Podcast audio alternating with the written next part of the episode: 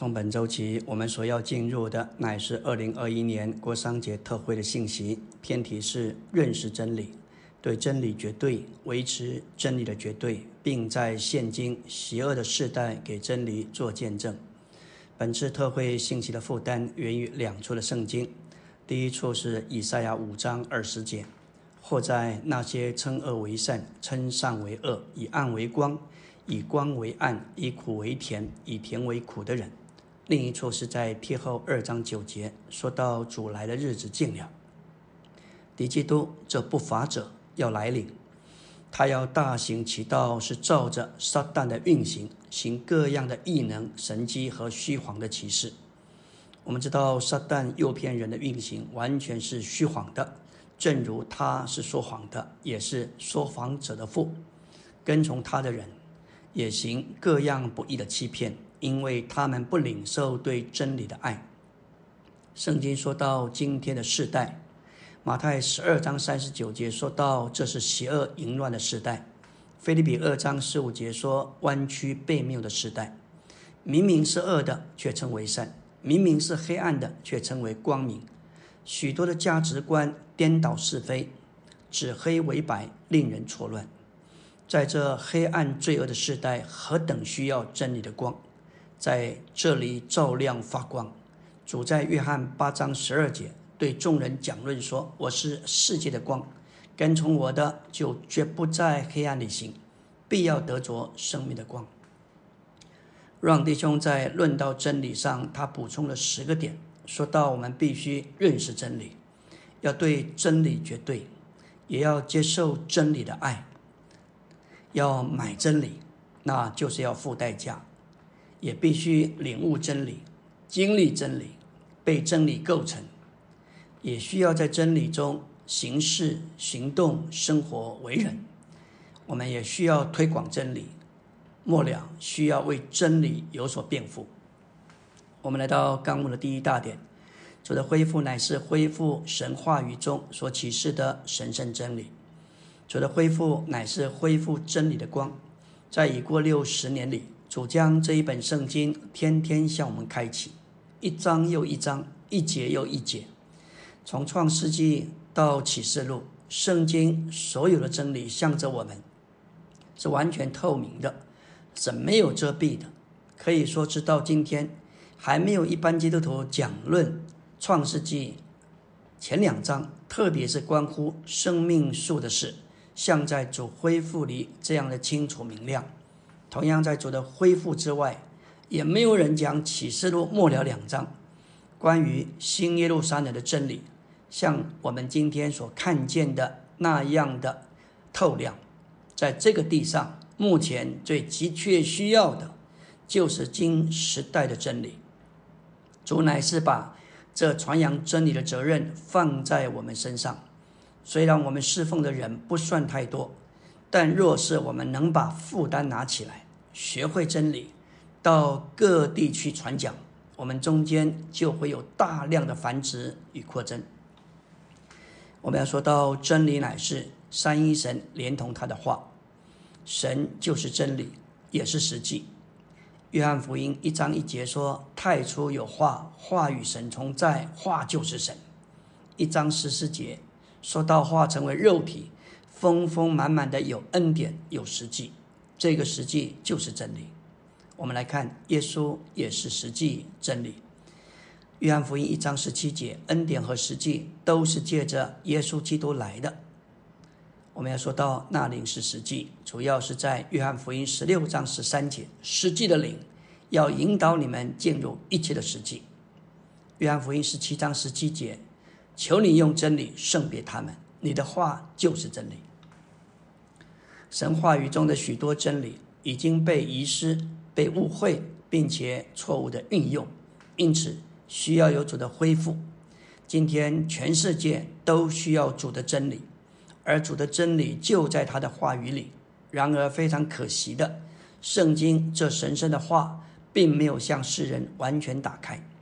虽然圣经被翻译成许多种的文字，但是当人来读圣经，不都能领。真正领略其深处的奥秘，圣经中真理的奥秘是非常的深奥，需要神的灵给属灵的亮光，也需要生命读经来帮助我们挖掘其中的奥秘。主的恢复就是恢复圣经中所失去的真理。主的恢复就在于恢复对真理的认识。保罗在提前二章四节说道：“他愿意万人得救，并且完全认识真理。”这里的真理就是实际，指着神话语中所启示一切真实的事物，主要的是做神具体化身的基督，以及做基督身体的召会。得救的人对这些事都该有完全的认识、完全的领会。写给提摩太的两封书信的目的是要对付召会的败落。在提摩太前书，败落是借着与神的经纶不同的教训。狡猾的偷着进来，在后述败落的事已经公开发展，并因着异端更为恶化。要对付这样的败落，就必须维持真理。在提摩太前书强调，神愿意所有蒙他拯救的人都完全认识真理，并强调这会是真理的注释和根基。后书强调，我们应当。学习像保罗一样正直的分解真理的话，也强调偏离的人该回到真理上。这里完全认识真理的意思，不仅是明白一点或单一方面的真理，乃是要全并全部要明白全部各面的真理。我们说到主的恢复有最高的真理，就是已过历世纪中所恢复一切真理的终极完成。真理不仅有许多方面，也有许多的重点。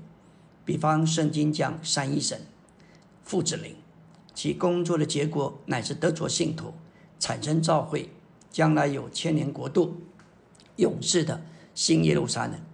圣经从神讲起，论到神的创造，人受到撒旦引诱而堕落，接着神来预备救赎，借着信得着神作生命，借着神生机的救恩。重生、圣别、更新、变化、磨成，至终叫人完全进入荣耀。其中又看见信徒和团体的召会，带进国度，达到终极的显出，就是新耶路撒冷在新天新地里。这些都是在圣经中的真理，需要我们学习、认识，并且对人传讲、讲说。阿门。今天我们来到第一周周的晨星，要进入的是纲目第二大点。在约翰的著作中，“真理”这个词的原文叫做 “Alicia”，指着神经纶中一切的实际，作为神圣启示的内容，由神的话传说并且揭示。我们若是要领会圣经里真理的意思，就需要超越传统，并一般对真理的领会。传统的看法认为，圣经里的真理乃是正确的道理，这是不准确的。真理这个词在原文里新约用了一百多次，每次出现的含义必须由该处的上下文来断定。真理原文的意思就是实际，乃是与虚空相对的，也包括确实、真切、真实、真诚。这是约翰个人独特的用词，也是新约里一个非常深奥的词。指着神圣经纶里的一切实际，作为神圣启示的内容，由神的话传输并且揭示。以下乃是根据约翰一书一章六节注六的注解，详述真理的词义，实在是非常的丰富广阔。总共有八项，今天我们要交通前五项。第一，真理乃是神，是光也是爱，成为肉体。做神圣事物的实际，这包括神圣的生命、神圣的性情、神圣的能力、神圣荣耀的实际，给我们得主，使我们享受他做恩典。就如约翰福音所启示的，神就是神圣事物的真理与实际，给我们得着，所以我们需要得着神做实际，然后享受他做恩典。因此，神圣的实际事实上就是神自己。它是一切神圣事物的实际，实际乃是基督这位成为肉体的神。第二，真理乃是基督，就是成为肉体的神。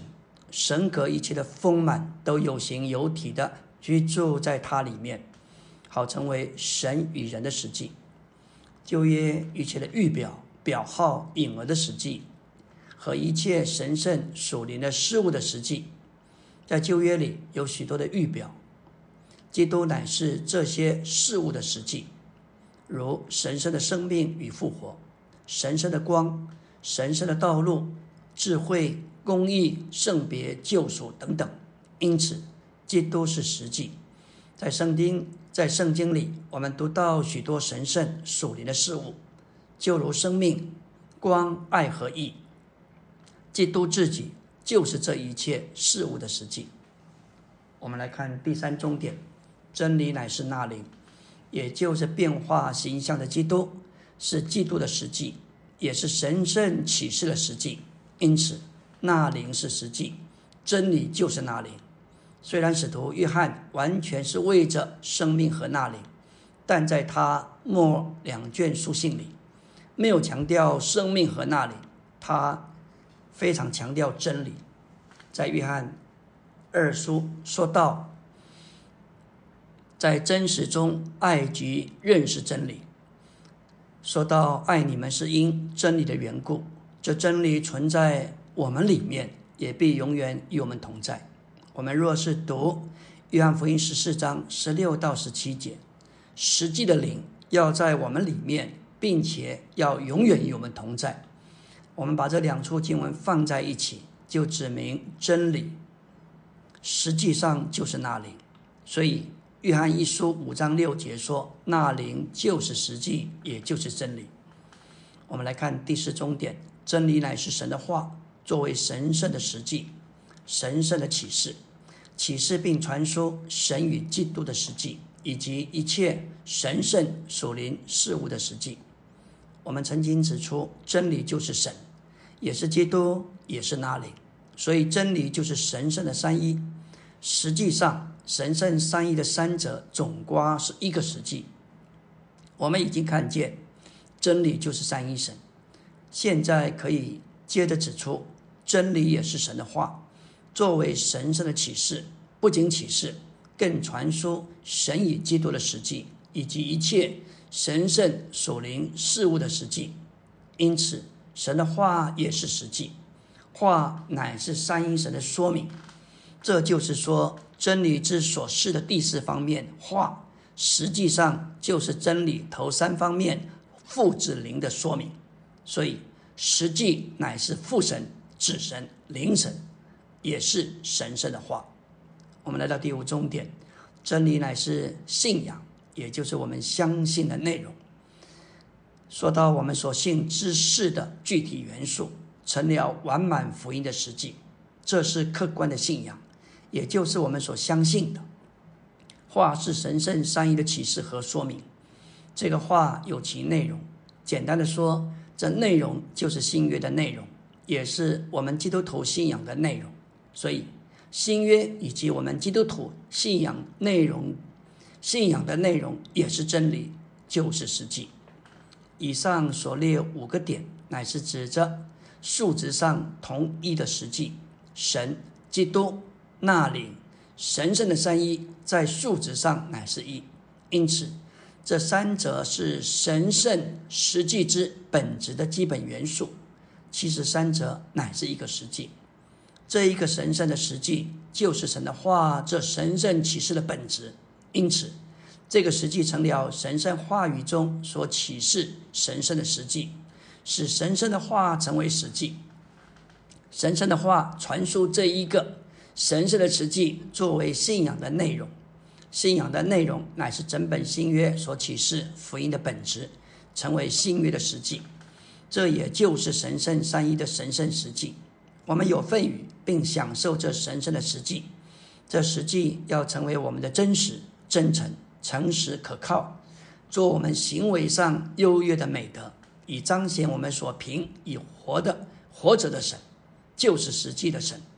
我们也成了过真理生活的人，毫无虚假伪善，过一种以那借着受造之物和圣经所启示之真理意志的生活。阿门。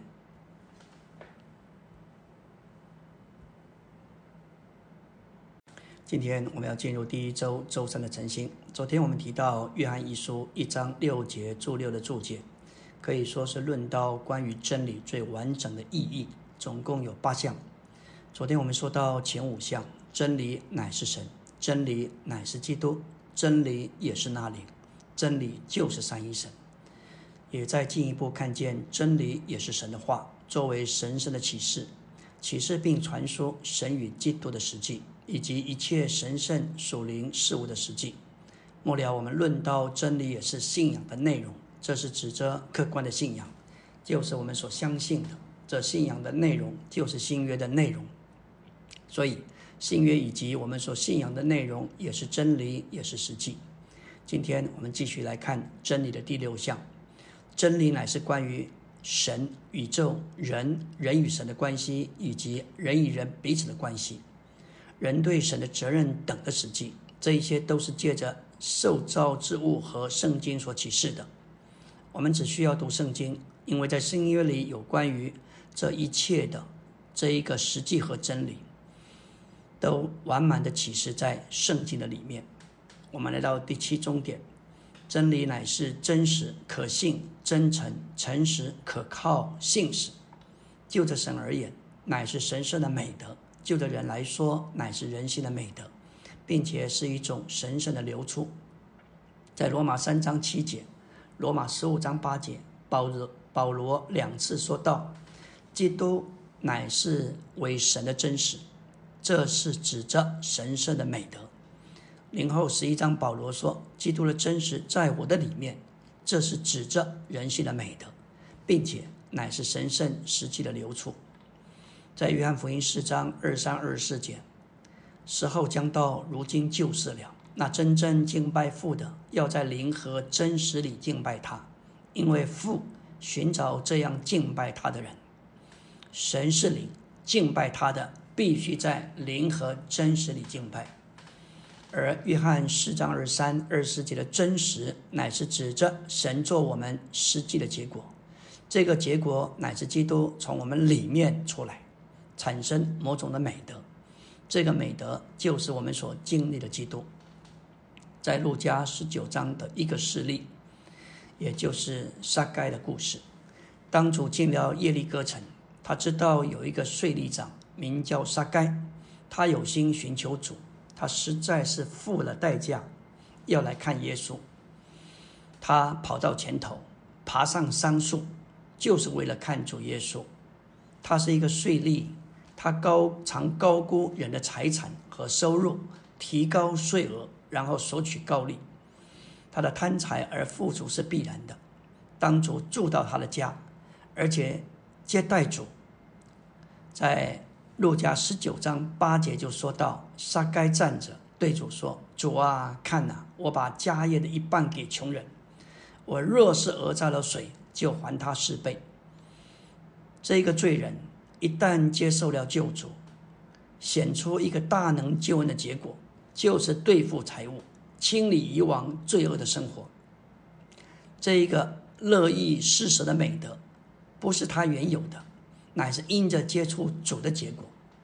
想想看，一个贪财如命的罪人，竟然一夕之间有大的改变，能脱离撒旦借着马门的霸占，这实在是神奇妙的作为。这也是许多圣徒们当他们重生之后，他们身上有的经历。第八，真理乃是指着实在或真实的事物、事情的真相或是实情、实际真切。这与虚假、欺骗、伪善、伪装、错谬是相对的。罗马一章二十五节，保罗说：“他们将神的真实换为虚谎。”去敬拜侍奉受造之物，不敬拜侍奉那创造者。神的真实就是神的实际，神是真实而实际的，他的所事乃是实际，一切的偶像都是虚假的，是虚谎的。我们来到第三大点，神圣的真理是绝对的，我们必须对真理绝对，并维持神圣真理的绝对，对真理绝对。就是不顾情感，就是不讲关系，不为着个人。真理对我们若不是绝对的事，我们就是不认识神，也不认识神的话。我们若对真理不绝对，就会为我们自己或自己的愿望而牺牲了神的真理。我们需要尊重神的真理，走真理的路，一点不委屈真理。当尼弟兄一九五二年在中国大陆被捕之前，他是有机会到香港。当时许多人都劝他不要再回中国去，但是他很清楚，神为他所定的道路，他的一生不是背题就是殉道。当他回大陆不久，就被关入上海提篮桥监狱。一九五六年，他被判刑十五年徒刑，期满时，大陆政权要他公开声明放弃信仰，就可得到释放，但是。他向着主忠心至死，至终他并没有得着释放。感谢主，直到一九七二年，他走完了他在地上的行程，与他付上生命代价所侍奉的基督一同安息。在一九七二年六月，他的亲人接获他去世的通知，赶到他被监禁的农场，才知道他们已将他火化，只剩下一堆的骨灰。在他的枕头底下，手写下：“基督是神的儿子，为人赎罪而死，三日复活，这是宇宙间最大的事实。我信基督而死，你脱身。”他用一生的经历，甚至最后一口气来证明，那他至始都持守的真理。你弟兄道主那里去了。他至死忠心的带着他血染的冠冕被主接去，他像一个奠祭，交奠在主的恢复上，为了众召会，就是神借着他的执事所建立的。虽然他在这二十年的监禁之后离弃，但是他的执事，他所留给后人的属灵产业，却在神的主宰之下传遍了全世界，成了所有寻求耶稣基督之人。生命的供应，阿门。今天我们要进入第一周周四的晨星，来到纲目第三大点第二中点。我们应当对客观的真理和主观的真理绝对。圣经中的真理总是有两面，有客观的一面，也有主观的一面。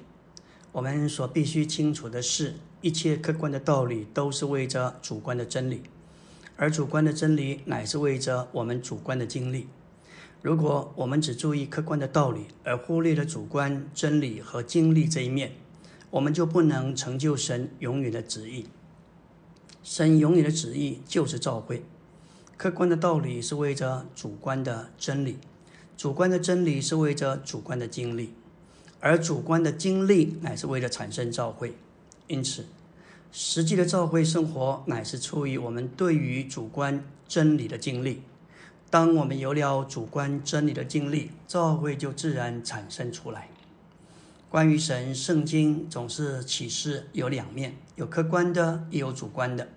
就在客观一面来说，他是神，他是天上的这位神，高高在上，他有荣耀，有威严，有全能。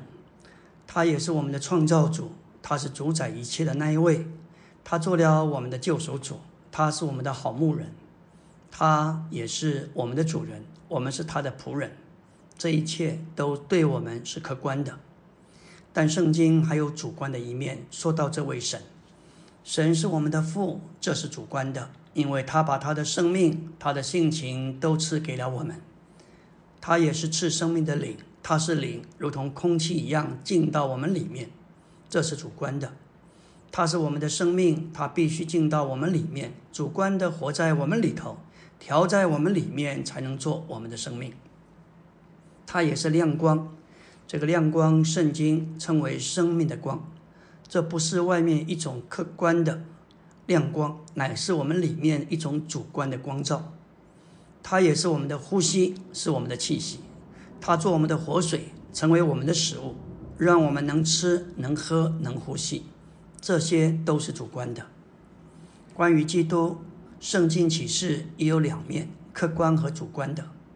客观的真理说到基督他的一切，譬如他是神，他是人，他是我们的救赎主，他是各种植物，他不仅是高大的香柏木，他也是墙上的牛膝草。它表征各种食物，它是美丽的凤仙，它也是百合花，它也是各种的动物，它是得胜的君王，它作为狮子，战胜仇敌，这一切可以说是客观的真理。而圣经中非常宝贵的、可经历的，就是这位主观的基基督，他是我们的活水，他做我们的食粮。他成为我们的生命，他做我们生命的光。特别在约翰福音里头，非常着重的说到主观的这一方面。人若喝了这水，还要再渴；人若喝我所赐的水，就永远不渴。水能进到我们里面，解我们的干渴，这是主观的。约翰福音八章说：“主是世界的光，跟从主的就不在黑暗里走。”六章主说：“我是生命的粮。”到我这里来的必定不饿，这就是圣经中主观的真理。从主观一面来说，这位主实在是在我们的里头，对我们说话，和我们交通，与我们同行，随时供应我们，支持我们，安慰我们。当我们里头空虚的时候，软弱下沉时，他就来加强。他的确是我们里头的生命，在我们里面一直扶持和供应。这个主观的点一再的告诉我们，神不光是高高在上的神，他今天就在我们的里面，做我们的生命之气，做我们的活水，做我们的食物。他不仅高大，离我们又远又高，他愿意进到我们里面，成为我们的经历和享受。当我们越享受他。他就越喜乐，他又越在我们里面和我们成为一灵。我们也有他的生命，他的性情，有他的素质。所有客观的真理，必须是为了主观的真理。今天在地上，太多的基督徒有客观的真理，但是他缺乏主观的真真理。我们是主的恢复，我们不是恢复一个客观的真理而已。我们乃是恢复主观的真理，譬如神的经纶就是三一神要把他自己分赐到我们的里面，而这主观的真理是随着时代逐渐的往前，现在已经是最高的真理。这最高而主观的真理，我们称之为现有的真理、今日的真理。再者，所有主观的真理都是连于灵，也都连于生命，灵和生命。就是主观真理的本质。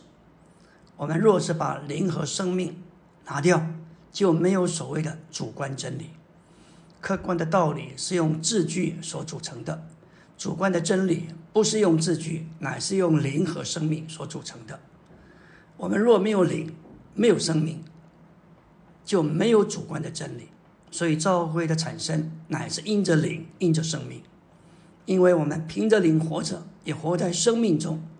我们就有主观真理的经历，也就有真实的教会生活。阿门。今天我们要进入第一周周五的晨星。昨天我们提到，圣经中的真理总是有两面，有客观的，也有主观的。我们必须清楚，一切客观的道理都是为着主观的真理，而一切主观的真理乃是为着我们主观的经历，而主观的经历乃是为了产生教会。实际的教会生活乃是出于我们对于主观真理的经历，同时我们也要认识，所有主观的真理都连于灵，连于生命。主在约翰福音六章六十三节说到：“赐人生命的乃是灵，肉是无益的。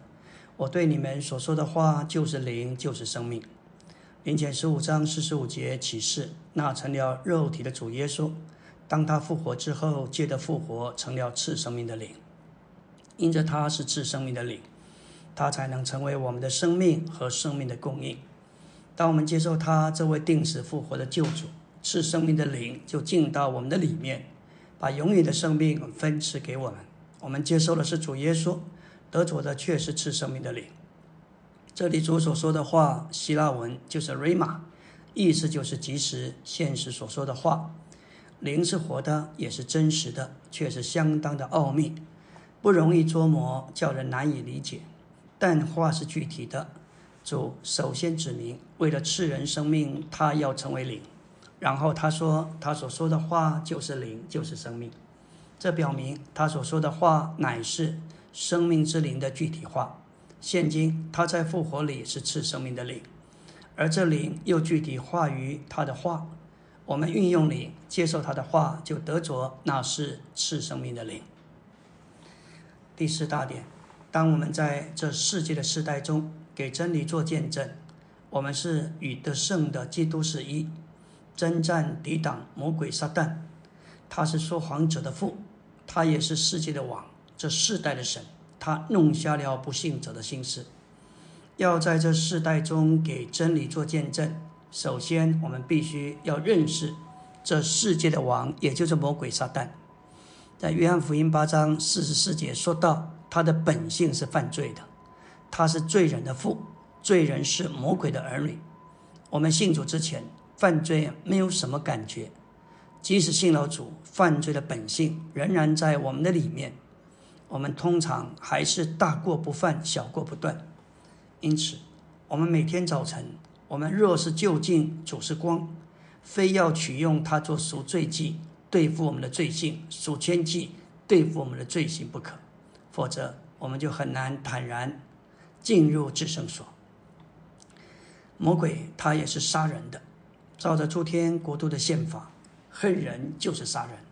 路加福音启示，有一个仆人以为主人来得迟，就动手打同伴。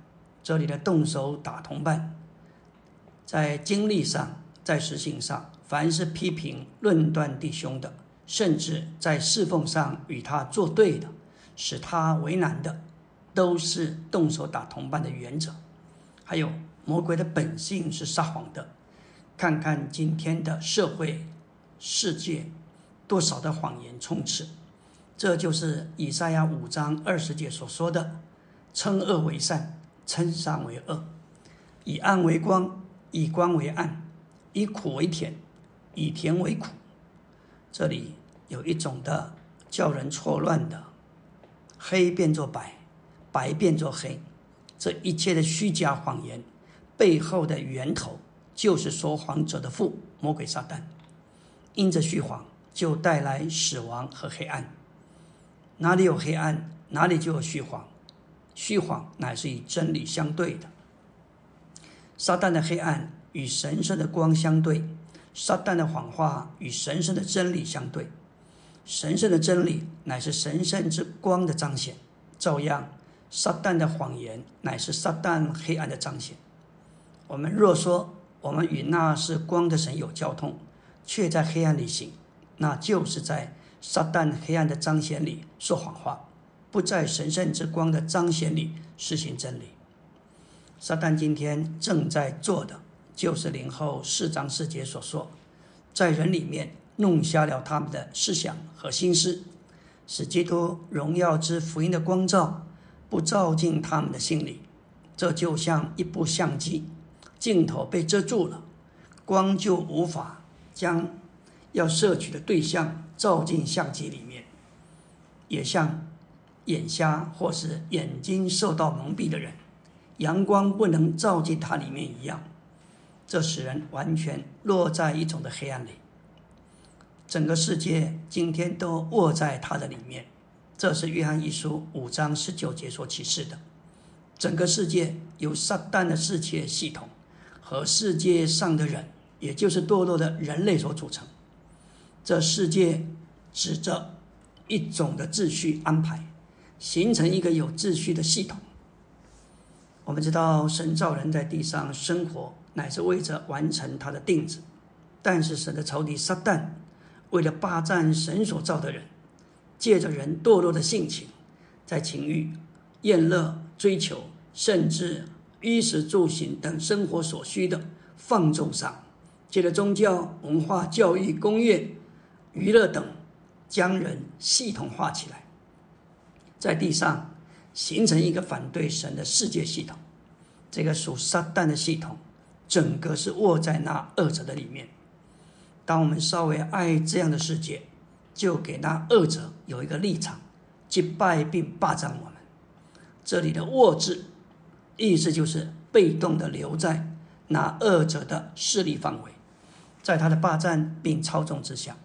这就像一个病人卧在手术台上，被麻醉打了麻药，不省人事，任由人在这病人上施行各样的手术。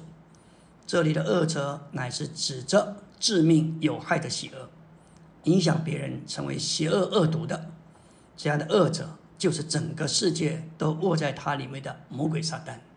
感谢主，我们何等需要这些话提醒我们，使我们得着警戒。我们更需要真理，更需要光。阿门。今天我们要进入第一周周六的晨星，来到纲目第四大点第五中点。我们若要在现今的时代中给真理做见证，就必须顺从保罗在罗马十二章二节的嘱咐，不要模仿这个时代，反要借着心事的更新而变化。我们不要被这世代同化，使我们这些从世界被圣别归神的人，又变成和这世代同样的形状。保罗告诉我们，不要模仿这个时代。世代乃是指着现今实际的世界生活，乃是反对并代替召回生活的。整个世界乃是属撒旦的系统，就是被撒旦构成的系统。世界原文 cosmos 乃是指着组织或是一种的系统。撒旦把每个人和属人生活的每一项都系统化。这世界的系统乃是由许多的世代所组成。每个世代乃是世界的一部分，每个世代有其当时的时尚，也就是摩登。摩登就是模仿现今的世代。既然世代是现今实际的世界生活，是世界系统的一部分，你就无法在世界里而不在一个时代里。用今天的话，就是一股的潮流、流行趋势，这是一股强大的水流，特别对于今天的青年人。无论是吃的、用的、玩的，应有尽有，一直推陈出新，新的产品，特别是山西产品一再的升级，功能更强，这些非常吸引青年人而霸占他们。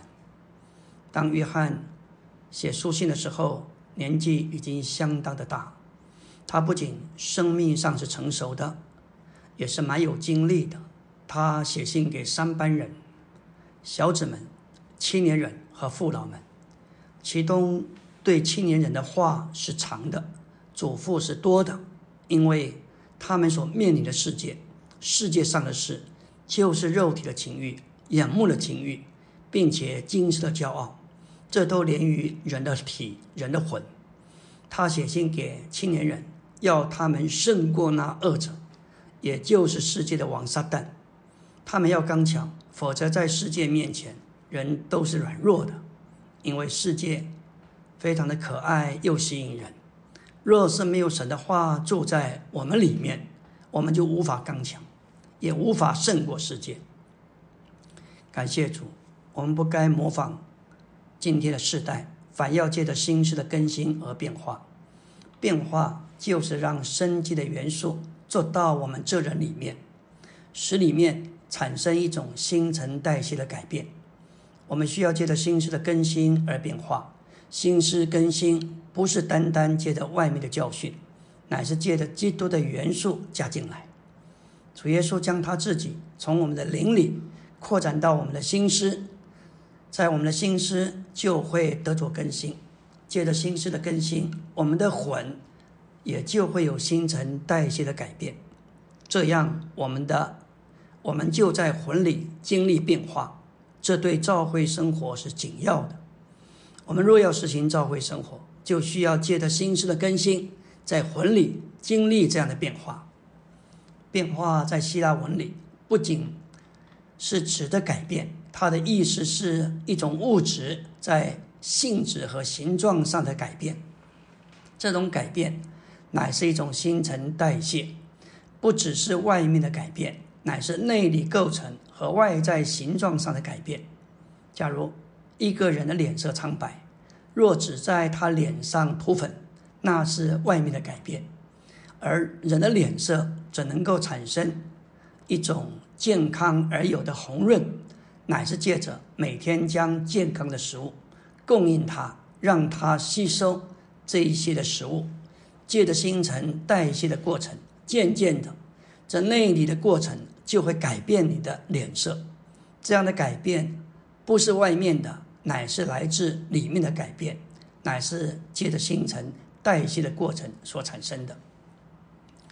第六重点说到，所以要站住，用真理束你们的腰，用真理束腰，就是要加强我们全人。束腰乃是说出我们全人需要用真理来加强，照着真理，也就是实际。这个词在以佛所释章的用法。真理乃是指着神在基督里做我们生活的实际，就是神成为我们生活中的实际和经历。这也是基督自己从我们里面活出来。这样的真理实际乃是我们的腰带，为了属灵的征战，并加强我们全人。我们的生活必须有原则和标准，这一点不差，就是神自己实际彰显在我们的生活中。当这样的真理。束我们的腰时，我们就会得着加强，能以站立得住。束腰是加强我们全人。当我们在军中服役的时候，每一个士兵除了一条皮带，还会加上一条粗厚的 S 腰带。班长一定要求 S 腰带要束紧，精神才会振作起来，使你被加强，显得更有精神。感谢主，束腰就是加强我们全人。第七重点说到，我们能给神圣的真理做见证，因为我们借着与那位真实的成为一，而认识真理。然而，倘若我们日常生活远低于那在耶稣身上是实际者的标准，在邪恶的日子，你就无法站住抵挡，反倒要逃走，因为在我们的日常生活中没有见证，没有神的彰显。也就没有力量站住抵挡魔鬼的诡计。我们的日常生活若是松散的，就无法站住抵挡黑暗的权势。我们要站住，我们的日常生活就必须照着那在耶稣身上是实际这个标准，让神活出来。感谢主，如此我们就能够站住，为真理做见证。阿门。